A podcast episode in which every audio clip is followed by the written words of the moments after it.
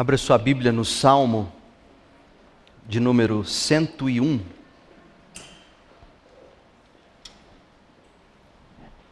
Salmo 101, e hoje à noite eu quero pensar com você sobre atitudes que fazem a diferença.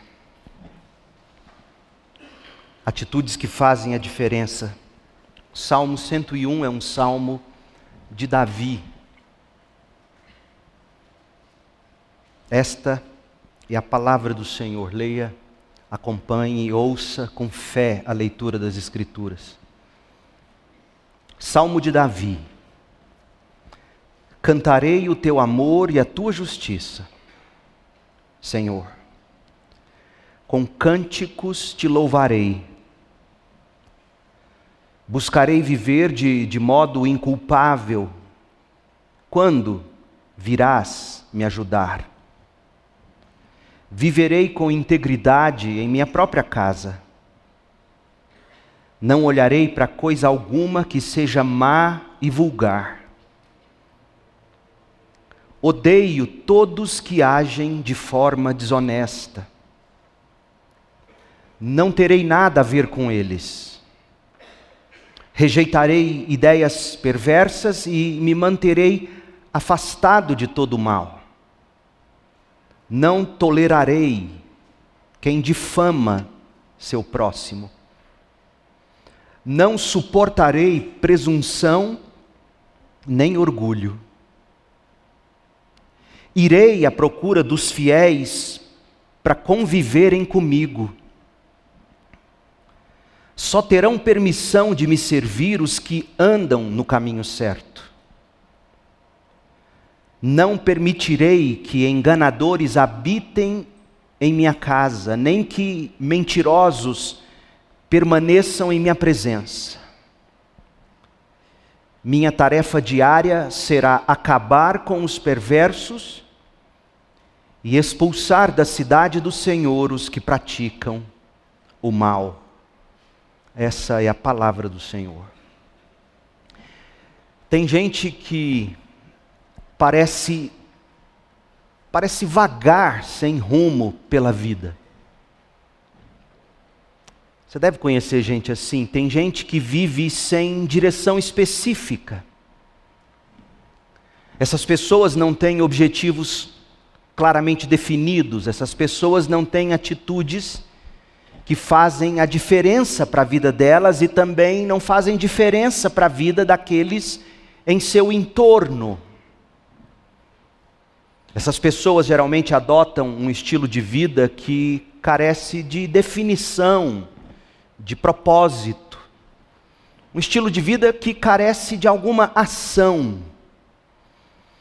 Eu conheço pessoas que são assim e sei que você também, e já aconselhei outras que me disseram literalmente o seguinte, em algumas ocasiões, muito mais de uma vez ou duas.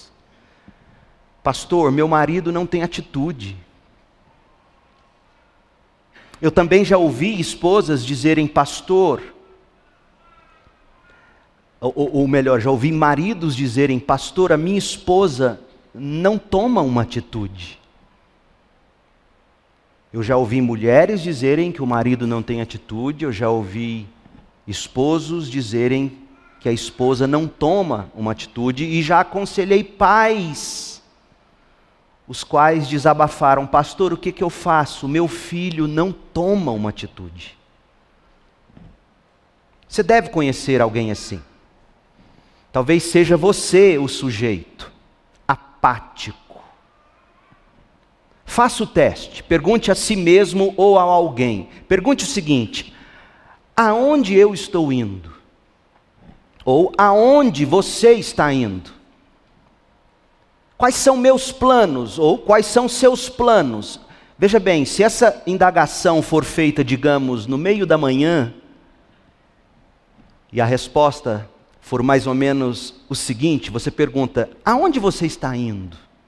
Quais são seus planos?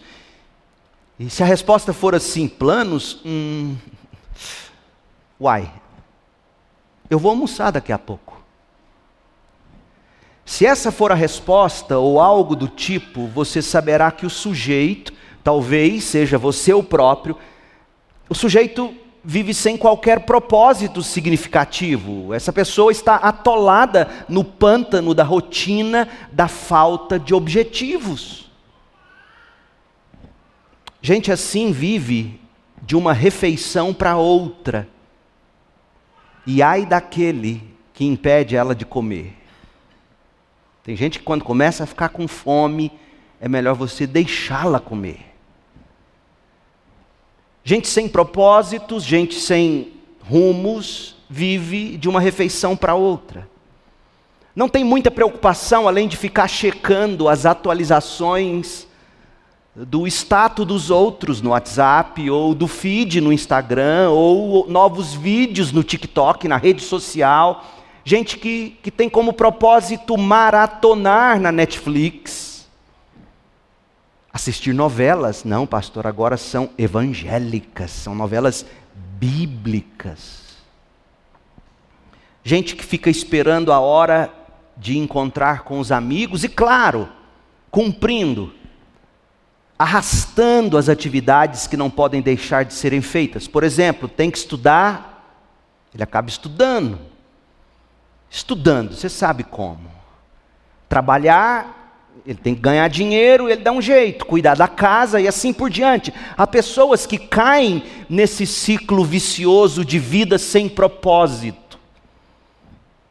E que quando se dão conta do tempo que já perderam, gente, quando essas pessoas descobrem as oportunidades que deixaram passar, que desperdiçaram, quando elas se dão conta do tempo que não volta mais, da saúde que elas torraram,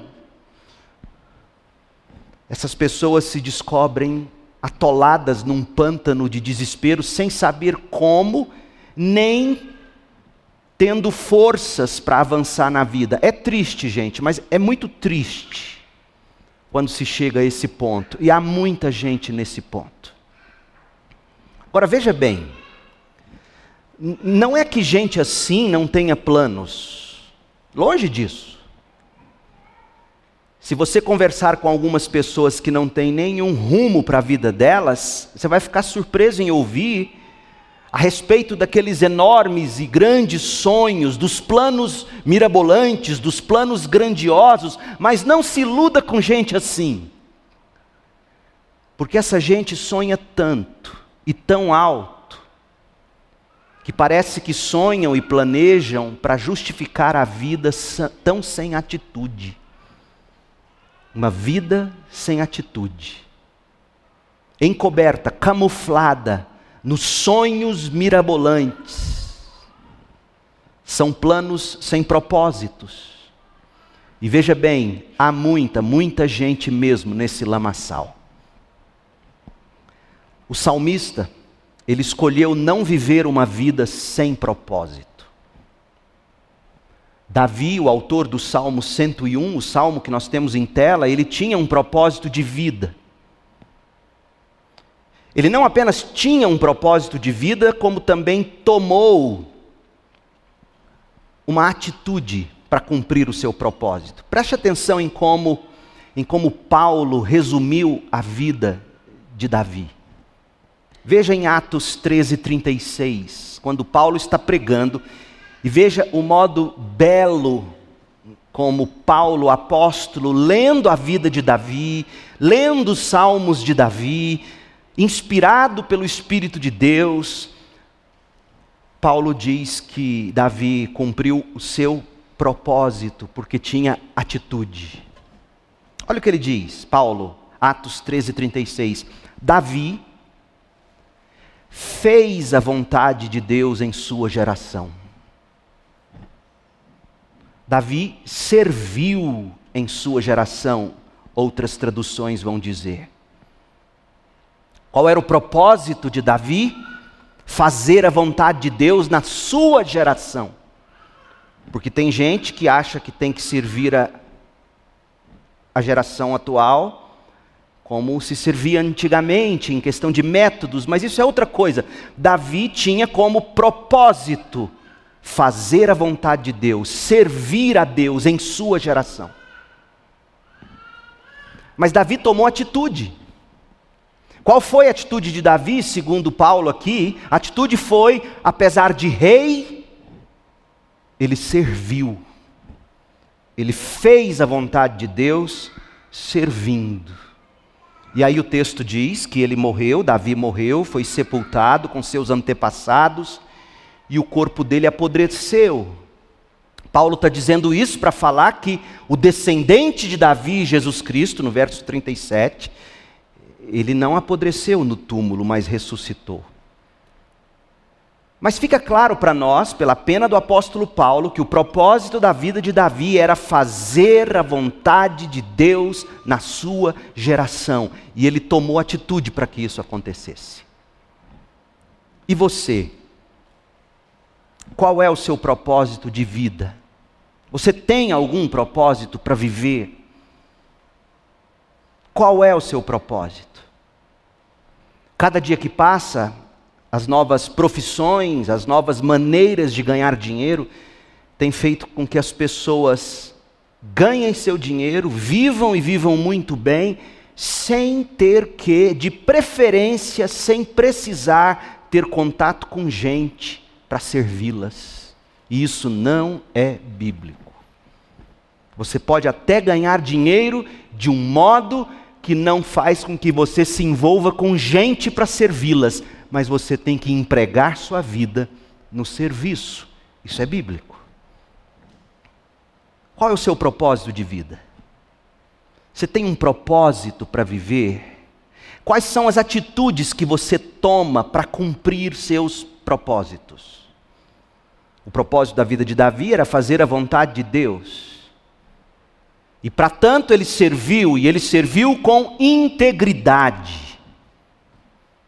Ele serviu com uma vida reta, uma vida justa diante de Deus e dos homens. E isso está muito claro no Salmo 101. A integridade de Davi, as atitudes que ele tomou para ser um instrumento íntegro e reto nas mãos de Deus. Outro tema tão caro nos dias em que vivemos, onde a integridade do ser humano não importa, desde que ele entregue o serviço. Nunca foi assim na história, desde os gregos, desde os hebreus, desde as civilizações antigas, as grandes produções sociais deveriam partir de homens nobres, íntegros, mas hoje não importa mais desde que você entregue o serviço, desde que você faça muito bem, não importa como você vive sua vida. Para Deus nunca foi assim. O Salmo 101, ele é muito precioso nesse quesito, propósito de vida e atitudes. Esse salmo, ele é tão precioso que Charles Swindoll, ele achou apropriado intitular esse salmo como sendo, abre aspas, a declaração de fé de Davi. E realmente, talvez mais do que qualquer outra passagem das Escrituras, os oito versículos que a gente acabou de ler explicam a filosofia da vida espiritual de Davi. Vida espiritual essa que transbordava no seu cotidiano, na sua vocação. Esse salmo, portanto, ele representa o credo do homem segundo o coração de Deus. Aqui Davi declara seus objetivos espirituais, seu propósito para viver, suas atitudes para servir a Deus em sua geração. E deixa eu te dizer uma coisa: não pense você que os seus planos para a sua vida corriqueira, seja no lar, seja no trabalho, seja nos estudos, seja na criação de filhos, não pense você que a santidade e a integridade estão dissociados disso. Porque quanto mais santo, quanto mais íntegro, tanto mais aplicado no serviço é o ser humano. Porque seu coração não vai viver dividido entre o que tem que ser feito com os prazeres passageiros e volúveis e sedutores que toda hora encanta o nosso coração e tira a gente da rotina do que deve ser feito. É verdade ou é mentira o que eu estou dizendo? Quanto mais santo, quanto mais íntegro, tanto mais focado naquilo que você tem que fazer para servir a Deus na sua geração. Pode observar. Não se iluda achando que a sua integridade, que a sua santidade não tem nada a ver com a segunda-feira na hora de ganhar seu dinheiro ou na hora de ir para o curso, para a escola, para o trabalho. A sua integridade, a sua santidade te mantém focado em amar a Deus e ao próximo como a si mesmo. Por isso que esse salmo, por isso que esse diário espiritual, por isso que essa declaração de fé de Davi é importante para quem quer ter atitudes que fazem a diferença. Davi se, se comprometeu com, esses, com essas coisas, com as coisas que ele declara. Você notou, nós lemos no início a quantidade de imperativos. Davi se comprometeu sem reservas. Agora, não é que Davi nunca tenha falhado, a gente sabe que Davi falhou. Davi falhou feio, por exemplo, com Batseba, com Urias, o marido dela. Davi pecou feio contra Batseba, contra Urias, contra a nação, Davi pecou feio contra o Senhor, o seu Deus. Mas Davi sempre manteve o padrão de Deus no seu coração. Davi sempre manteve o padrão de Deus diante dos seus olhos. É tanto assim que neste salmo e em todos os outros de Davi, não há, gente, você vai ler os textos de Davi e você não vai encontrar o menor vestígio de compromisso diplomático com os homens. Davi não era de dar jeitinhos para se dar bem. Davi não sofria com o temor do homem. Davi não vacilava com a verdade. Portanto, o que se lê no Salmo 101 são palavras simples palavras diretas, palavras piedosas para todos quantos desejam viver uma vida de atitudes que fazem a diferença. Davi deve ter assinado essa declaração de fé, ou seja, Davi deve ter composto este salmo na época em que ele estava tentando levar a arca da aliança para Jerusalém, de Kiriat Gerazim para Jerusalém. 2 Samuel 6, de 1 a 11, nos conta um pouquinho disso. Você vai se recordar que Uzá e Aiô tentavam levar a arca, mas eles fracassaram, e Davi fez uma indagação, a qual aparece aqui no Salmo 101, mas antes de te mostrar essa indagação no Salmo 101, veja essa indagação em 2 Samuel, para você perceber que esse Salmo 101 deve ter sido escrito nesta época. 2 Samuel 6, verso 8, eu vou ler na Almeida, revista e atualizada, porque a NVT, ela, infelizmente, na tradução, ela, ela não usou a mesma expressão. 2 Samuel 6, de 8 a 9. Desgostou-se Davi, porque o Senhor irrompera contra Uzá. Você se lembra? Eles estavam carregando a arca, o boi tropeçou, a arca ia caindo da carroça, usar, pôs a mão para segurar, não deveria, teria que carregar com, com um, uma haste de madeira, com argolas sobre os ombros, não era para ter colocado sobre uma carroça, não era o modo de Deus. Mas na melhor das intenções, ele, ele tenta segurar a arca e, e ele cai morto sob a ira de Deus. Davi não gostou daquilo, Davi se desgostou disso, chamou aquele lugar de Pérez Uzá até o dia de hoje. E o verso 9 diz: Temeu Davi ao Senhor naquele dia e disse: Olha a expressão que aparece no Salmo 101. E disse assim: Como virá a mim a arca do Senhor? Agora, preste atenção no Salmo 101, verso 2 buscarei viver de modo inculpável. Quando virás me ajudar? No Antigo Testamento, gente, particularmente nos Salmos, os santos do Senhor falam em termos de subir a Deus, que significa ir adorar a Deus no templo, em Jerusalém. Vamos à casa do Senhor. Alegrei-me quando me disseram: Vamos à casa do Senhor. Os salmos de romagem. Portanto, fala-se de buscar a Deus, indo a Deus, subindo a Deus no templo em Jerusalém. Geralmente não se fala em termos de Deus vir até eles para os ajudar. Mas aqui no Salmo 101, versículo 2, a gente lê: Buscarei viver de modo inculpável. Quando virás me ajudar? Portanto, essa declaração faz alguns concluírem que este Salmo 101 ele foi composto por ocasião da tentativa fracassada de se levar a arca do Senhor para Jerusalém. Davi não queria que acontecesse com ele o que ele viu acontecer com Uzá.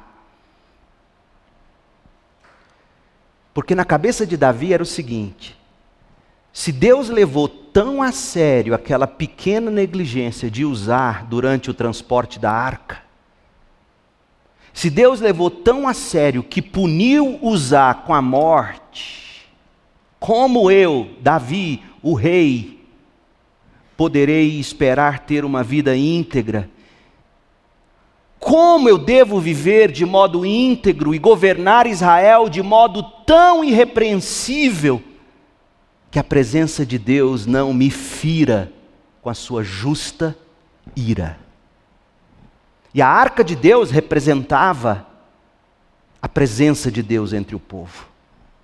Portanto, a declaração de fé no Salmo 101 é a tentativa temerosa, piedosa de Davi de estabelecer o padrão para uma vida e vocação irrepreensíveis aos olhos de Deus e dos homens.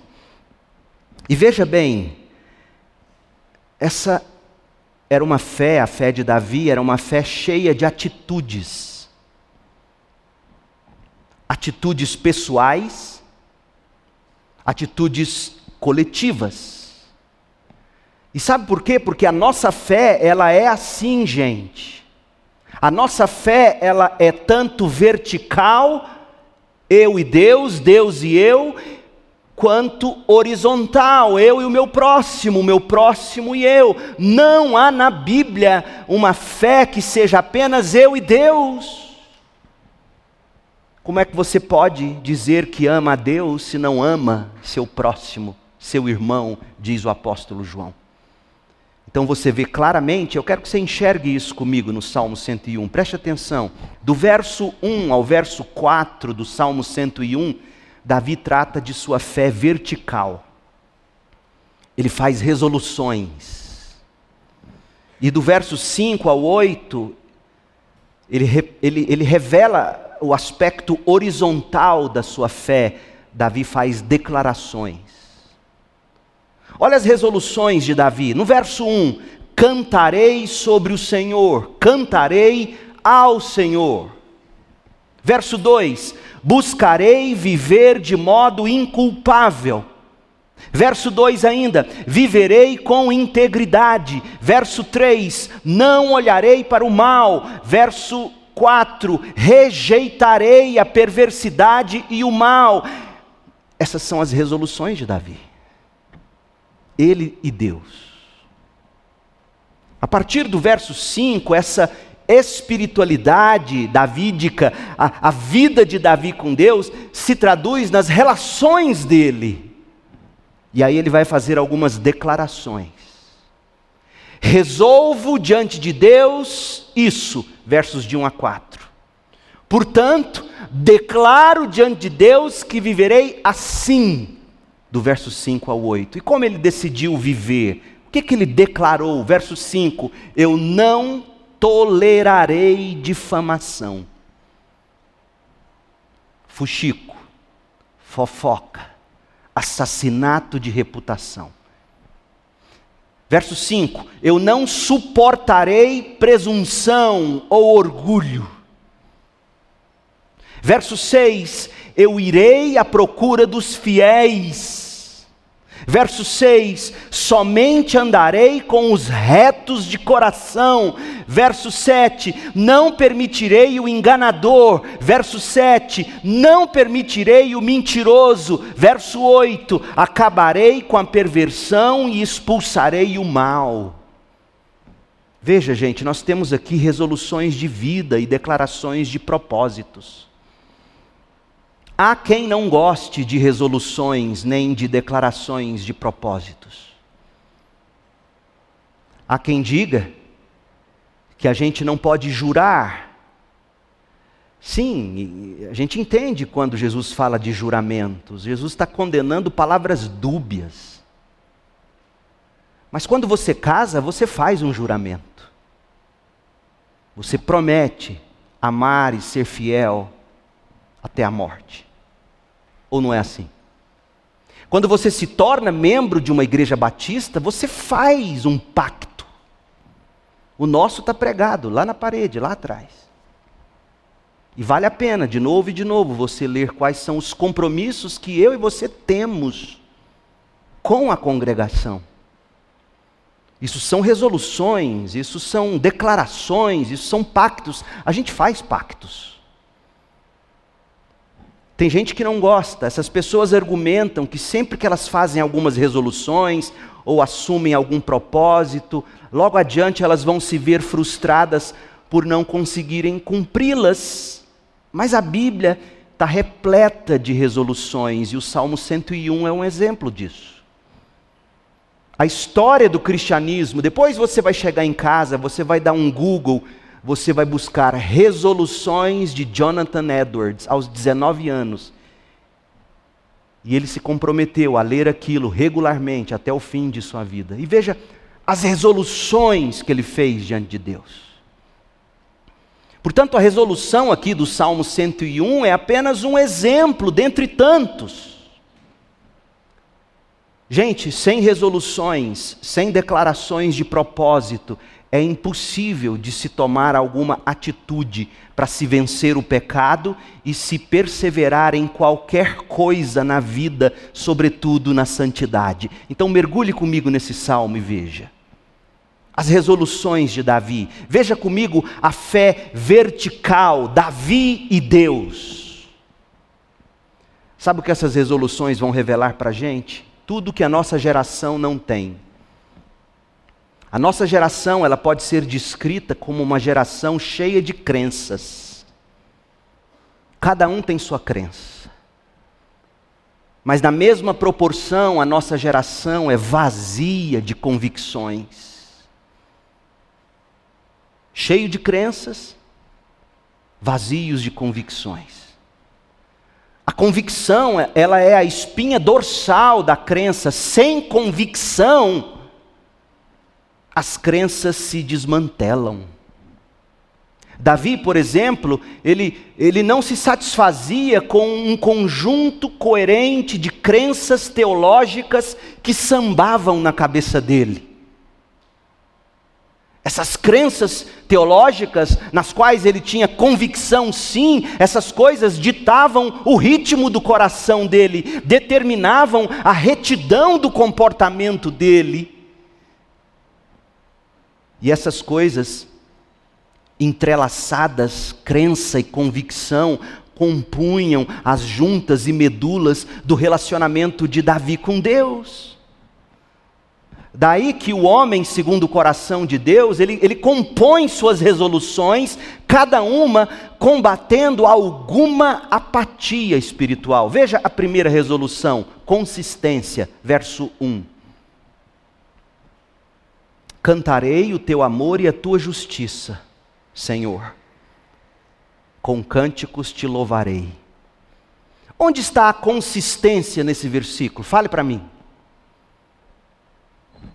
Gente, cantar do amor de Deus é fácil. Cantar da justiça é muito difícil. Sobretudo quando a justiça de Deus se volta contra nós, contra os nossos interesses pessoais. E Davi diz: Eu resolvo ser consistente com Deus, eu vou cantar do amor, tanto quanto cantarei da justiça do Senhor com cânticos te louvarei. Jó, lembra de Jó? Jó, desde muito antigamente, ele já mantinha essa consistência na adoração ao Senhor. Olha Jó 2,10.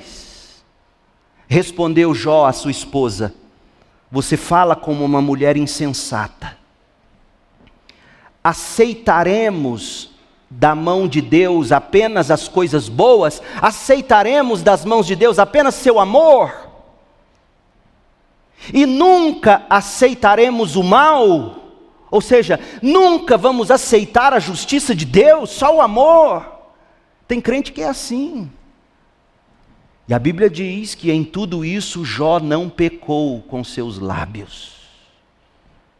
Porque Jó se recusou a ser instável, a ser inconstante. Para esse patriarca, Deus que tem, Deus tem que ser louvado tanto quando ele dá, quanto quando ele toma.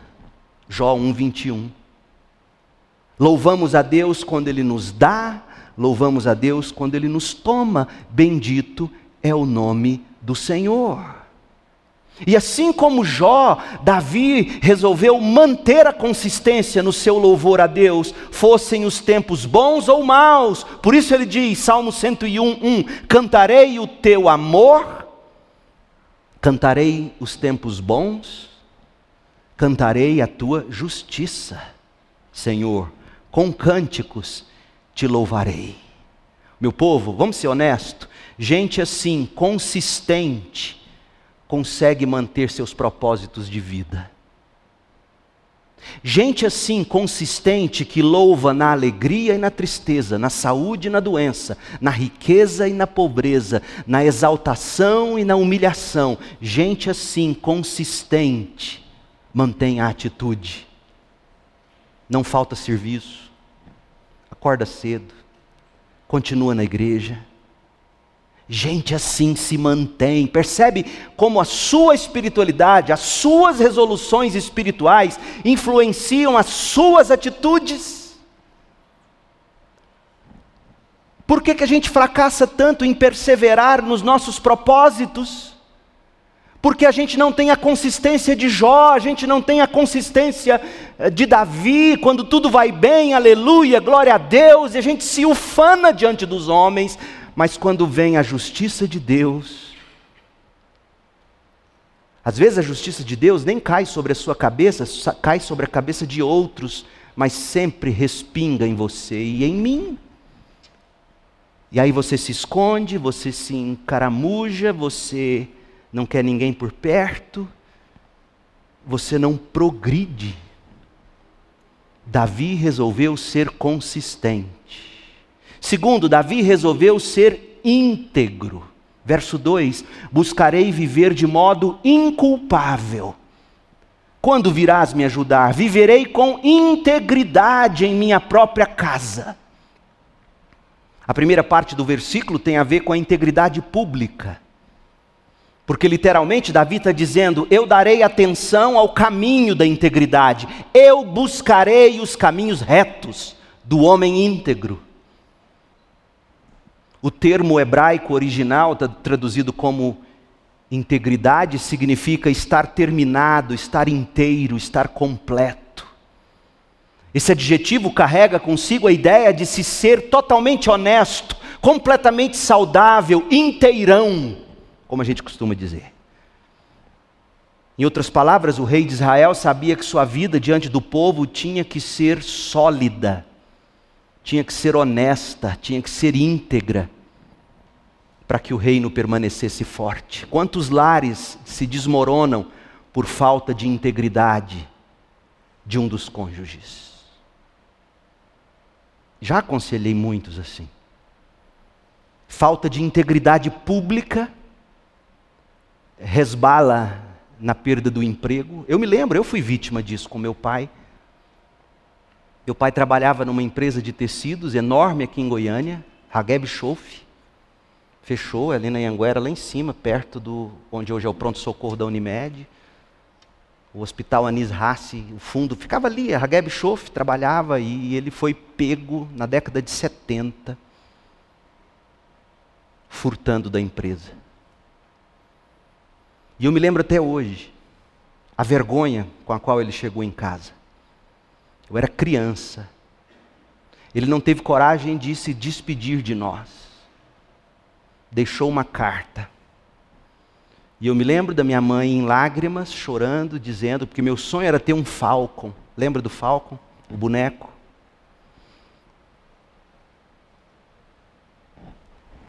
Eu me lembro da minha mãe chorar e dizer: seu pai foi embora. E ele disse que vai tentar um dia conseguir te dar o falcon. Ele voltou, mas eu nunca ganhei o falcon. Falta de integridade destrói lares, destrói a sociedade. Você mete a boca no petrolão, no, no vitrolão, no... e você não é íntegro nos seus caminhos. E aí? Davi fala da, da integridade no lar, Davi fala da integridade, da integridade pública, né? mas a integridade privada, olha, olha a segunda parte do verso 2.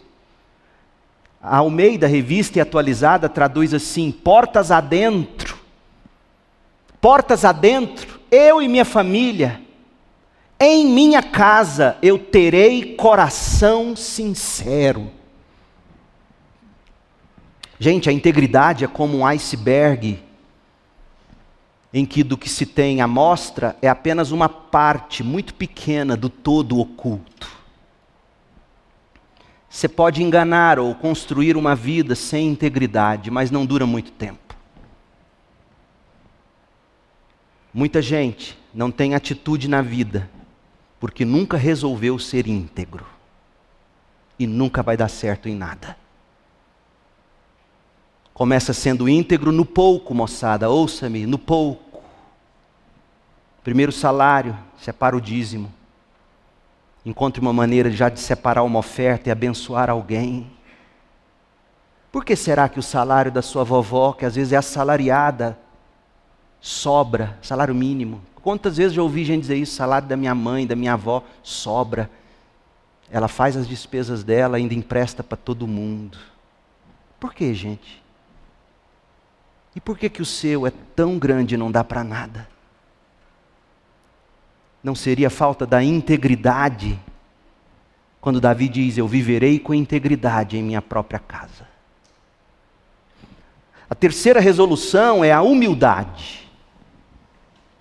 Davi diz no verso 3, Salmo 101, 3: Eu não olharei para coisa alguma que seja má e vulgar Odeio todos que agem de forma desonesta, não terei nada a ver com eles. Davi ele resolveu remover tudo o que pudesse agarrar as afeições do coração dele. Removeu tudo que pudesse desviar o olhar dele do Senhor para si mesmo. E Davi afirma que ele não permitiria que coisa alguma má e vulgar capturasse a sua atenção e o tentasse a se exaltar. Davi resolveu odiar todo objeto e ambição indignos. Fazer menos do que isso, inevitavelmente, seria trilhar o caminho dos que se desviam, como está na Almeida Revista Atualizada. Todos que agem de forma desonesta. Nada disso, diz Davi, vai pegar meu coração, nada disso, eu terei nada a ver com isso. Gente, o orgulho é um pecado tão sem sentido. O orgulho desafia a própria lógica. Porque tudo que somos, tudo que temos é graça. Paulo escrevendo aos Coríntios, 1 Coríntios 4, 6, irmãos, usei a mim mesmo e a Apolo para ilustrar o que lhes tenho dito, se aprenderem a não ir além daquilo que está escrito, não se orgulharão de um à custa do outro. Uns se identificavam com a eloquência de Apolo Outros preferiam a falta de eloquência de Paulo, julgando que era mais piedoso, talvez. E aí Paulo diz no verso 7: Pois que direito vocês têm de julgar desse modo, pela aparência, pela eloquência? O que vocês têm que Deus não lhes tenha dado, tudo que você tem Deus te deu, e se tudo o que temos vem de Deus, por que nos orgulharmos como se não fosse uma dádiva? Ô oh, gente, tudo que você tem, tudo que eu tenho, tudo que temos foi dado por Deus, então por que se orgulhar, por que se vangloriar, por que fixar seus olhos naquilo que é mal, naquilo que é vulgar? Das sete coisas que Deus diz odiar e detestar, lá em Provérbios 6, de 16 a 19, você consegue se lembrar de qual é a primeira da lista dos mais praticados, das coisas que Deus odeia e abomina? Provérbios 6, 17: Eu odeio olhos arrogantes. No outro salmo, Davi disse: do seguinte modo sobre o seu Senhor, Salmo 18, 27, livras os humildes, mas humilhas os orgulhosos. Davi resolveu viver com consistência, integridade e humildade. Falta de humildade derrota você no lar, derrota você no trabalho, Falta de humildade faz você perder emprego, faz você perder amigos, boas influências. Eu não preciso te dizer isso. Davi resolveu ser consistente, íntegro, humilde e, por fim, ele resolveu ser puro. Olha o verso 4: Rejeitarei ideias perversas a Almeida atualizada diz: Longe de mim o coração perverso. E manterei afastado o meu coração de todo mal. A Almeida atualizada diz: Não quero conhecer o mal, não quero provar do mal. E tem gente crente dizendo que é melhor provar do pecado para saber o tanto que é ruim. Oh, meu povo. Como é que você brinca com veneno? Como é que você brinca com uma cobra peçonhenta, que é o pecado? Davi diz: Longe de mim o coração perverso, eu não quero conhecer o mal. Gente, a impureza, a falta de santidade, faz você perder atitudes que fazem a diferença. Em vez de ler a Bíblia, seu coração, sua cabeça está obcecado pela pornografia. Quantos não estão nessa cilada? Quantos, por não terem um coração que abomina a perversidade, um coração que diz eu não quero conhecer o mal, quantos desperdiçam horas ao longo de uma semana, em vez de estarem com os olhos na Bíblia, em qualquer outra coisa que a tela apresenta para você como sedução. Gente, Davi ficou conhecido como o homem segundo o coração de Deus, não porque ele fosse perfeito, ele não era, mas porque ele resolveu ser consistente na alegria e na tristeza, na saúde e na doença, na riqueza e na pobreza, ele resolveu ser íntegro, ele resolveu ser humilde, ele resolveu ser puro. Honestamente, raros são os homens e as mulheres que podem dizer o que Davi disse nesses quatro versículos iniciais. Cantarei o teu amor e a tua justiça. Buscarei viver de modo inculpável. Viverei com integridade em minha própria casa. Não olharei para coisa alguma que seja má e vulgar. Não vou elevar meu olhar arrogante em busca do que é mal ou vulgar eu odeio todos que agem de forma desonesta, não terei nada a ver com eles, rejeitarei ideias perversas e me manterei afastado de todo mal. Resolva ser assim. O filho de Davi, Salomão, que também não foi perfeito, Salomão escreveu implicitamente sobre esse valor estampado nas resoluções do pai dele.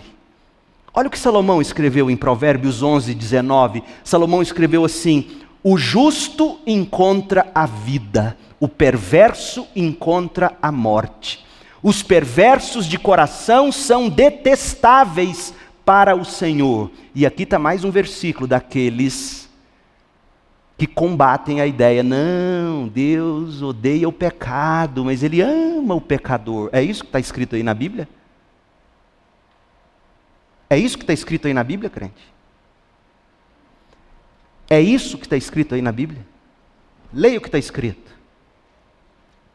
Os perversos de coração são detestáveis para o Senhor. Mas o Senhor se alegra com os que andam em integridade. O perverso certamente será castigado, mas os justos serão poupados. E só há uma maneira de você ser poupado em justiça, já que nenhum de nós é perfeito. Se a gente se esconder debaixo da justiça de Cristo. Você ouviu a história da, da, da galinha que foi encontrada carbonizada num, num quintal? Já viu essa história? E aí mexeram. A galinha carbonizada, morta, dura, quando, quando levantaram assim com um pau, o cabo da enxada, não sei, os pintinhos saíram correndo vivos. A mãe galinha morreu queimada para salvar os pintinhos. Só uma maneira da gente fugir do fogo da ira de Deus, escondendo-nos debaixo das asas do Cordeiro de Deus, que tira o pecado do mundo. Refugie-se em Jesus Cristo, porque você não vai conseguir por si só ser consistente, íntegro, humilde e puro. Primeiro você precisa do perdão de Deus, da justiça de Deus, que foi tudo isso em Cristo e você recebe o Espírito de Deus que te dá poder para viver essas coisas. Feitas as resoluções, Davi passa agora a fazer suas declarações. Ele vai falar de como esse compromisso dele com Deus afeta o relacionamento dele com o mundo em seu entorno. Então, Davi para de olhar para dentro de si, aos olhos de Deus, e olha ao seu redor e Davi considera o povo de seu reino e declara a posição que ele vai assumir em relação a vários tipos de pessoas. A primeira, os caluniadores. Verso 5, Salmo 101, 5. Não tolerarei quem difama seu próximo, destruirei, diz a Almeida atualizada. Só quem já foi difamado, caluniado, sabe o quanto importa palavras como essa: não tolerarei quem difama seu próximo. Ouvi um de vocês me contar que alguém do seu convívio foi falar mal de você para uma grande amiga, gente do mundo.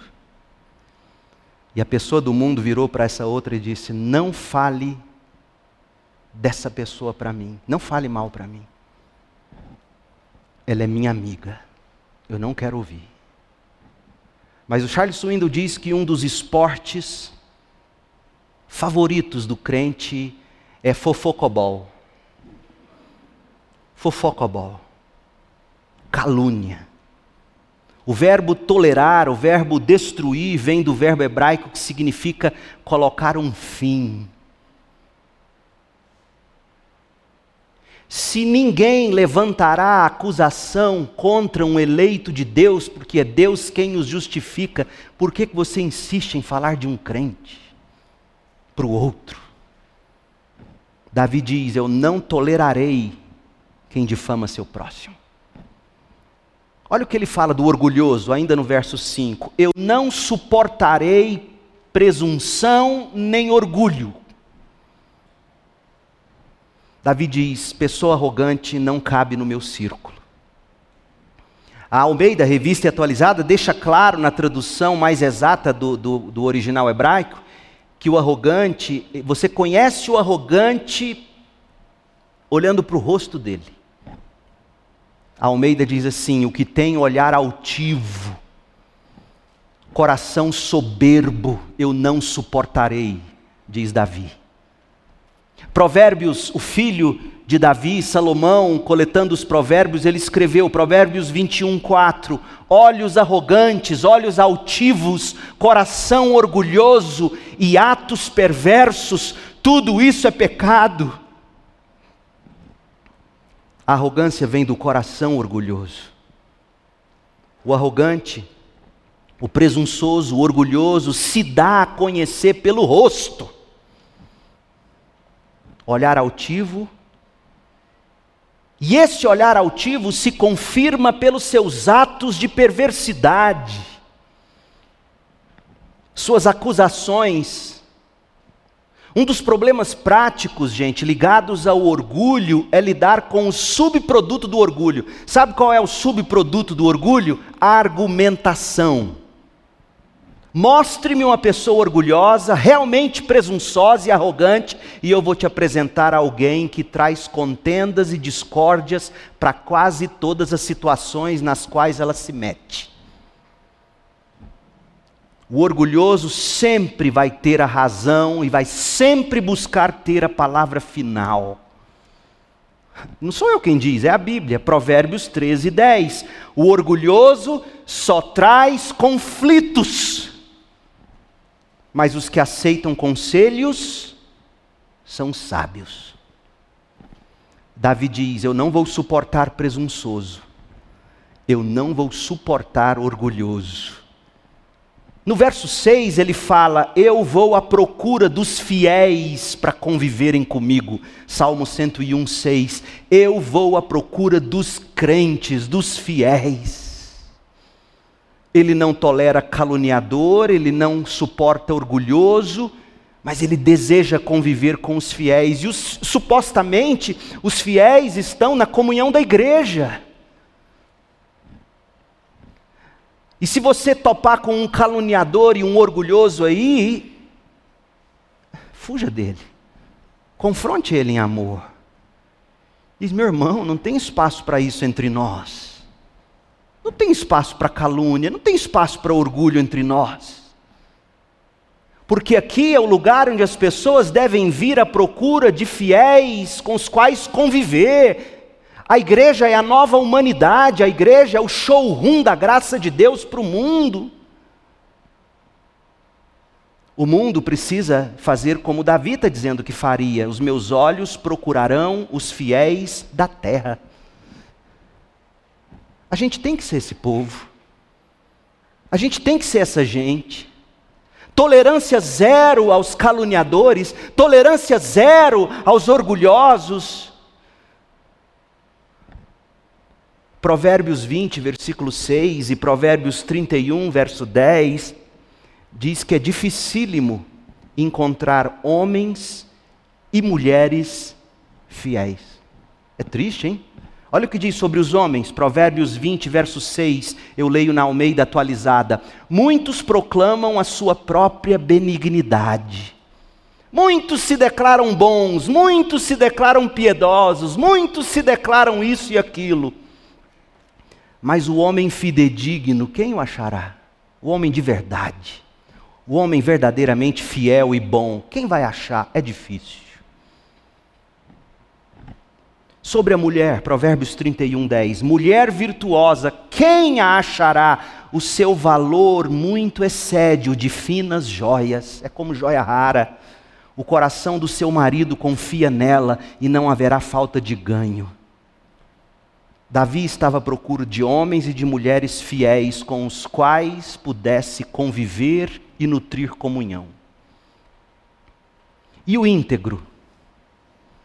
Ele declarou que não tolera o caluniador, não suporta o orgulhoso, declarou que procura o fiel. E também o, o íntegro, verso 6, a segunda parte diz: Só terão permissão de me servir os que andam com integridade, os que andam no caminho certo.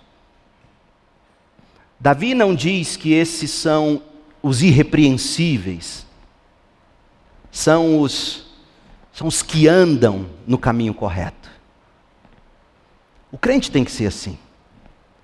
Charles Swindoll, e eu concordo com ele, é da opinião de que essa é a característica mais importante a ser encontrada entre pastores, presbíteros, diáconos, líderes, líderes de pequenos grupos, ou seja, integridade. Quando escreve à igreja de Éfeso, ou melhor, ao pastor da igreja de Éfeso, quando escreve a Timóteo, Paulo diz em 1 Timóteo 3,2 que o presbítero, o pastor, o líder da igreja tem que ter uma vida irrepreensível, tem que ter boa reputação, dos de dentro e dos de fora. E Paulo continua, 1 Timóteo 3,8, da mesma forma, os diáconos devem ser respeitáveis e ter integridade e sobre as diaconisas, capítulo 3 de 1 Timóteo, verso 11, de igual modo, as mulheres devem ser respeitáveis e não caluniar ninguém, deve ter autocontrole e ser fiéis em tudo que fazem. Resumindo, gente, integridade. Sem integridade, a pessoa perde a qualificação para o serviço, para a liderança na casa do Senhor. Davi fala do enganador, Salmo 101, verso 7. Não permitirei que enganadores habitem em minha casa. Quem é o enganador? É o hipócrita. É o que não conta tudo. É o que vende o carro com cera. Sabe o que significa sinceridade? Vem do latim sincera, sem cera. Você pegava um objeto de mármore, tinha um furo, tinha um rachado, você tampava com cera para dizer que estava intacto, mas era com cera. Sincero é o indivíduo sem cera na cara. Paulo diz: Eu não vou permitir gente assim, hipócrita, que finge, que engana, gente com sofismas, gente que argumenta, argumenta de um modo a produzir uma ilusão de verdade. Não! Esse tipo de gente enganadora não cabe entre o povo de Deus. É curioso porque crente gosta de disciplinar e deve, apenas pecados sexuais devem ser disciplinados quando não há arrependimento. Mas crente também tem que considerar disciplinar enganadores infiéis, orgulhosos, caluniadores. É Davi que está dizendo isso. E o mentiroso? Olha o versículo 6, 7 ainda. 101, 7. Eu não permitirei que mentirosos permaneçam na minha presença. Você já conviveu com um mentiroso? Você já conviveu com um enganador? Se sim, você sabe o que Davi está dizendo. Se não, Pergunte a quem já conviveu. O enganador, o mentiroso, os dois, é difícil lidar com isso. Quem já passou por isso dá toda a razão a Davi, por isso ele diz, 101, verso 7: Não permitirei que enganadores habitem na minha casa, nem que mentirosos permaneçam em minha presença. Davi falou do caluniador, ele falou do orgulhoso, ele falou do fiel, ele falou do íntegro, ele falou do enganador e do mentiroso, e ele termina falando do perverso. Olha o verso 8. Minha tarefa diária será acabar com os perversos e expulsar da cidade do Senhor os que praticam o mal. Essa é uma conclusão e tanto para o salmo. Davi mencionou vários tipos de pessoas, você percebeu isso? Ele, ele se posicionou com veemência em relação a cada uma delas, mas este último é o mais forte de todos. Diariamente, diz Davi, ele trabalharia para erradicar a perversão e a prática do mal. Se a gente cobra uma sociedade mais justa, e devemos, a gente deve começar a cobrar um povo mais justo dentro de casa e na nossa própria igreja. Olha o que Charles Swindoll escreveu comentando esse salmo. Deixa eu ler para você esse trecho. Vivemos em uma época em que a sociedade é muitas vezes a própria culpada pelos crimes dos infratores da lei. A, social, a sociedade é igualmente culpada tanto dos crimes como das contravenções. E até pais já foram vistos como culpados pelos crimes de filhos. Toda a nossa base de julgamento deslocou-se do objetivo, das afirmações claras das Escrituras, para as areias subjetivas e movediças dos pontos de vista dos homens ou da subjetividade do ser humano. Ó, oh, que possamos retornar como uma nação à verdade de Deus, aos métodos de Deus, ao padrão de Deus para lidar com aqueles que praticam a iniquidade. Sociedade melhor começa com pais melhores, crentes melhores.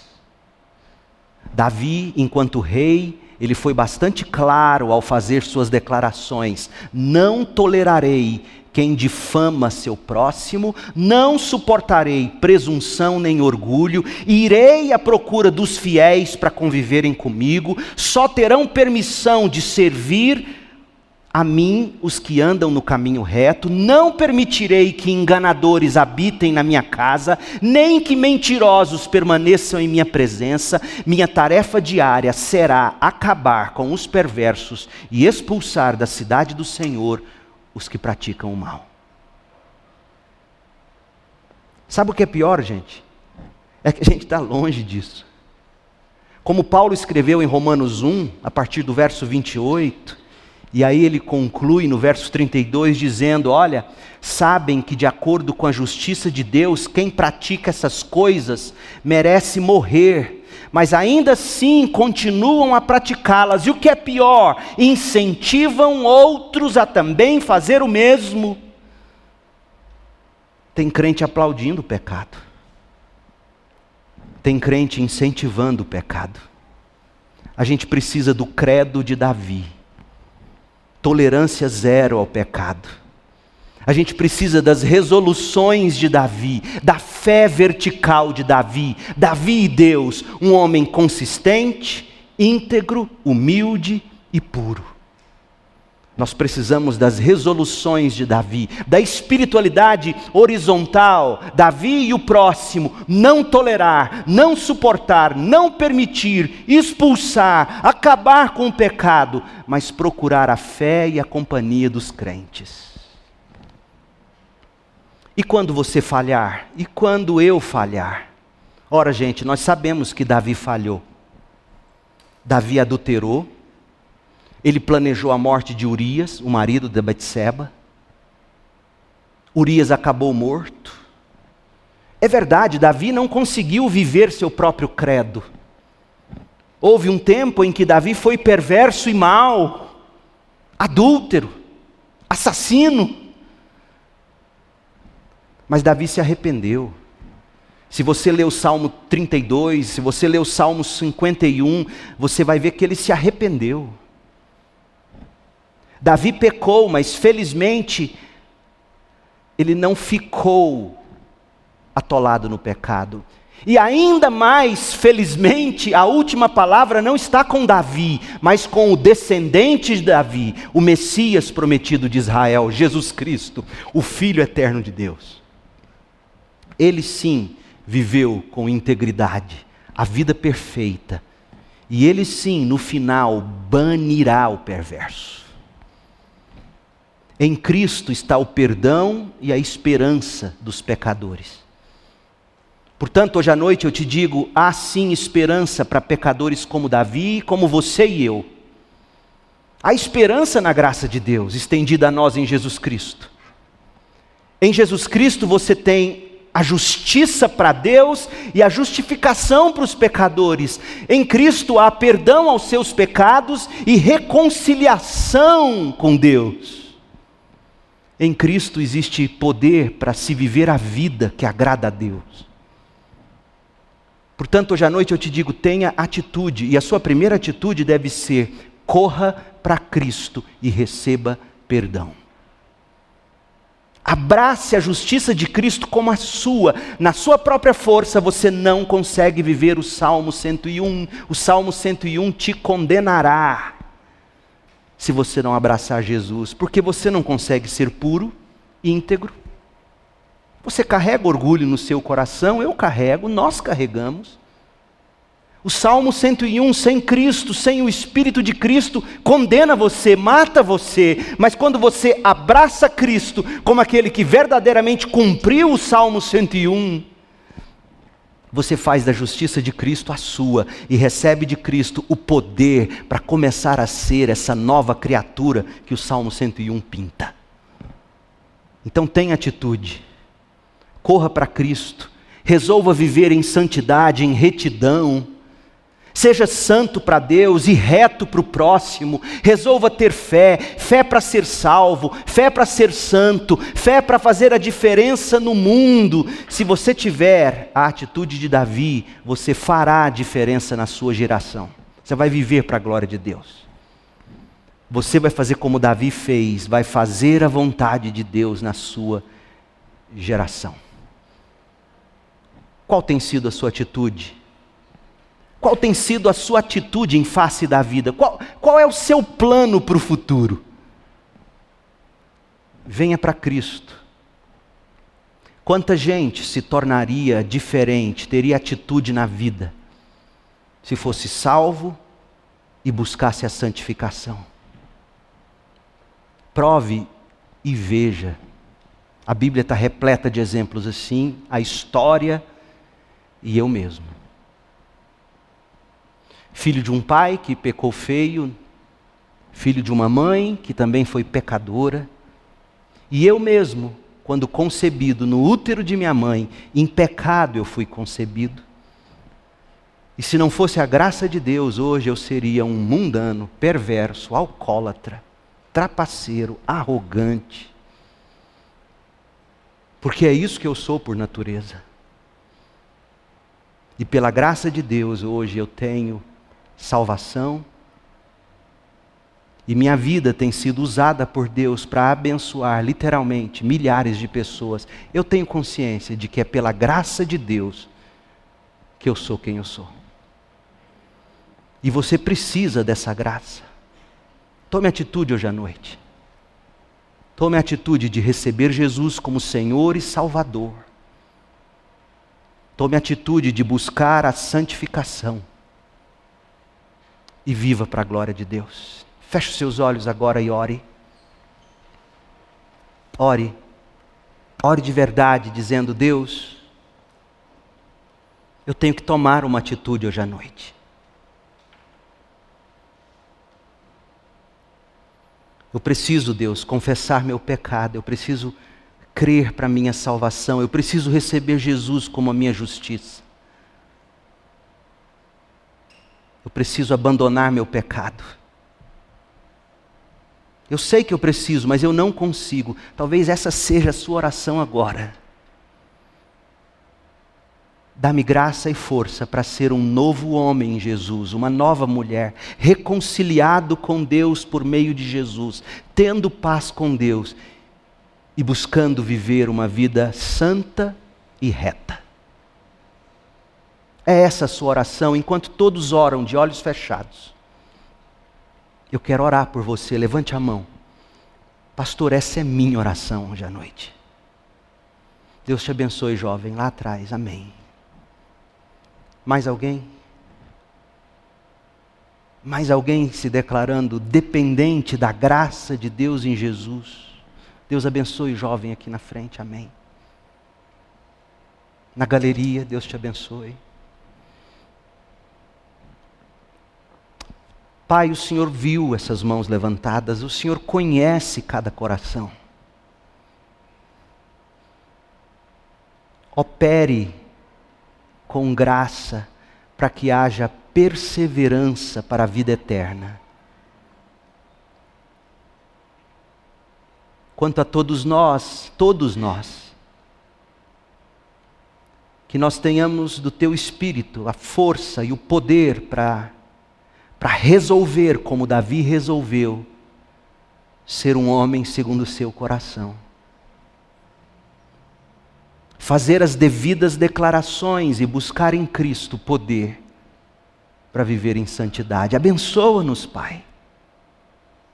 Restaure vidas aqui, lares que talvez estejam sofrendo pela falta de integridade, pelo orgulho pela perversão.